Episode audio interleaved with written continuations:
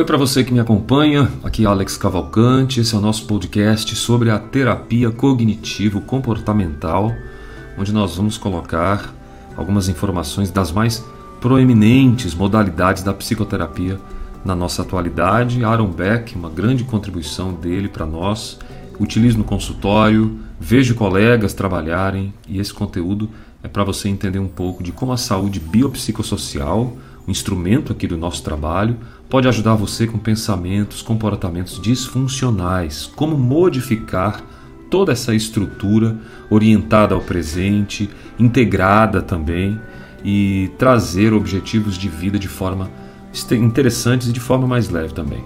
O nosso objetivo aqui é que você aprenda a utilizar esses conceitos de uma forma muito tranquila.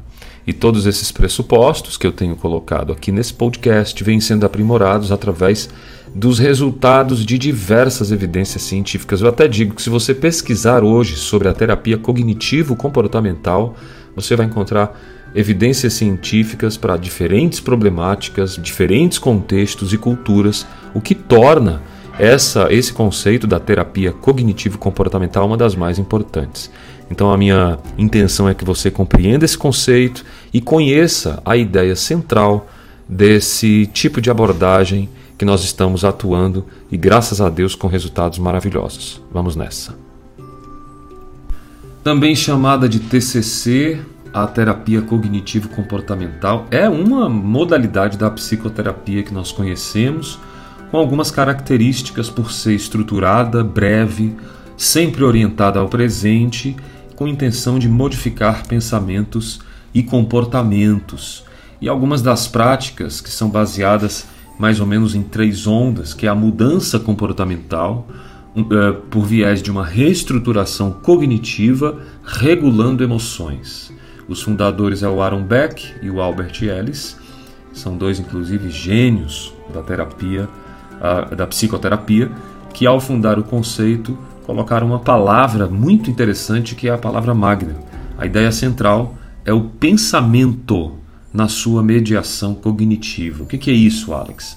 Na verdade, é um termo que a gente entende como fazer a mediação e colocar alguns pressupostos para o, que o paciente tem pensado como certo, tem pensado, por exemplo, como algo que aconteceu que corrobora para a vida do presente, e esses pensamentos começam a ser cognitivamente trabalhados num processo de mediação. E aí, quando a gente coloca o pensamento em xeque, ele passa a enfraquecer pensamentos tóxicos, recorrentes, abusivos, depressivos, ansiosos, e você começa a entender as coisas de um outro ângulo, por um outro prisma.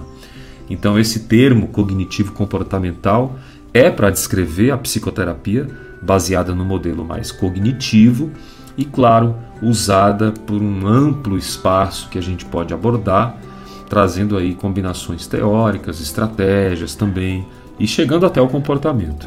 Eu queria deixar uma frase aqui para você de Marco Aurélio: se estás aflito por alguma coisa externa, não é ela que te perturba, mas o juízo que tu fazes dela. E este, e aí está então esse poder de dissipar esse juízo. Ou seja, você tem esse poder de julgamento, de juízo. O Shakespeare também trouxe uma frase: nada é bom ou mal, o pensamento é que faz as coisas assim. E uma terceira frase que eu queria deixar para você: os homens são movidos e perturbados não pelas coisas, mas pelas opiniões que ele tem dessas coisas. Isso é uma frase de Epíteto, um filósofo, e quando eu digo para você que o pensamento é o rei, essas frases elas trazem uma ideia muito interessante. A, a noção fundamental, importante falar disso também, a noção fundamental da TCC, da terapia cognitiva, é que as nossas reações comportamentais, as nossas reações emocionais são fortemente influenciadas pelos nossos pensamentos ou cognições, como a gente tem usado aqui. Então entender que o teu pensamento move o teu comportamento, entender que o teu pensamento ajusta e regula as tuas emoções, você precisa ir para a fonte. Você precisa entender o pensamento como principal pressuposto, tá? A TCC, por exemplo, ela é essa mediação do pensamento, onde um dos treinos principais que eu quero deixar para você é a identificação de pensamentos e crenças. Alex, dá para treinar isso? Claro que sim. identificar quais são os pensamentos, dizendo o nome deles, repetindo o pensamento e percebendo quais são as crenças, ou seja, no que é que você acredita mediante esse comportamento, esse pensamento, né? O que, que você acredita de verdade, assim? É uma crença sua. E aí uma outra parte de mediação que a gente fala é modificar o pensamento. Ah, muda esse comportamento, rapaz. O correto seria muda esse pensamento, porque se você mudar o pensamento, é muito provável que o teu comportamento mude, um comportamento racional, inclusive. Então, modificação de pensamentos, que são a, as mudanças nas emoções, nos comportamentos, nas reações fisiológicas. Você sabia que o pensamento tem um poder incrível, né? Se eu te dou uma, uma notícia de luto agora de alguém muito próximo, muito querido, você muda completamente o teu estado fisiológico. Por que, que isso acontece? Ora, porque o corpo produz fisiologia por intermédio do pensamento. Então é sábio a gente pensar que alguém que sofre é porque pensa. E pensar produz uma situação endócrina, fisiológica, que vai produzindo uma degeneração, vamos chamar assim, uma neurodegeneração, inclusive, se a longo prazo. Né? Isso acontece muito em casos fisiológicos, mas pode acontecer em casos cognitivos. O próprio estresse produz uma mudança no cromossomo, e aí eu tenho, por exemplo, os telômeros que têm uma grande dificuldade nesse sentido. Você acaba por mudar um aspecto fisiológico pelo viés do pensamento, pelo viés do estresse, que é essa condição que causa, dentre tantos problemas, gordura abdominal, você tem arteriosclerose e por aí vai. Então imagine uma situação de pensamentos automáticos. Vamos lá falar disso então. As emoções, você tem um pensamento automático e as emoções, reações do corpo começam a acontecer em forma de, de comportamento. Então, pensamento automático, pensamento automático, você tem pensamento automático e aí você aumenta a tua crença sobre aquilo. Aquilo passa a ser quase um, um veredito, você não põe em xeque.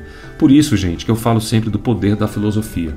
A filosofia tem um poder maravilhoso de despertar e colocar isso dentro de um mundo à parte, onde você questiona as questões, questiona os pensamentos automáticos.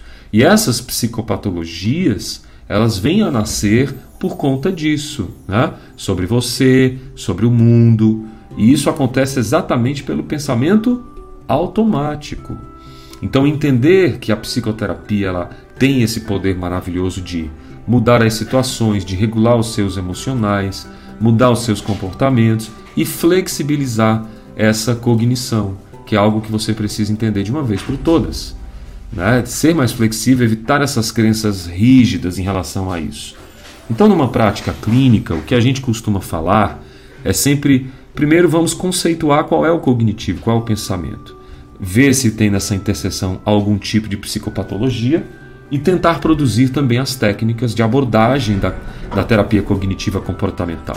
Isso vai ser algo maravilhoso para você e você vai perceber como isso pode mudar a vida de alguém. Eu queria introduzir aqui a terapia cognitiva, finalizar ela dizendo para você acompanhar o segundo episódio, onde eu vou trazer na prática como que ela funciona para a depressão, para a ansiedade, algumas abordagens também de modelos que a gente utiliza aqui no consultório para você aumentar a sua saúde de forma integral. Paz e bem para você, compartilhe, seja parte da cura de alguém e não da doença. A gente se vê no próximo episódio, vamos em frente juntos, somos mais. Até lá.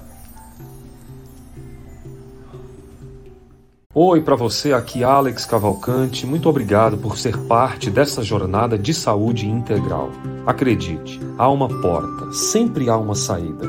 Compartilhe, sempre é tempo de reviver essa história diferente, uma nova história. Eu espero você para te ajudar.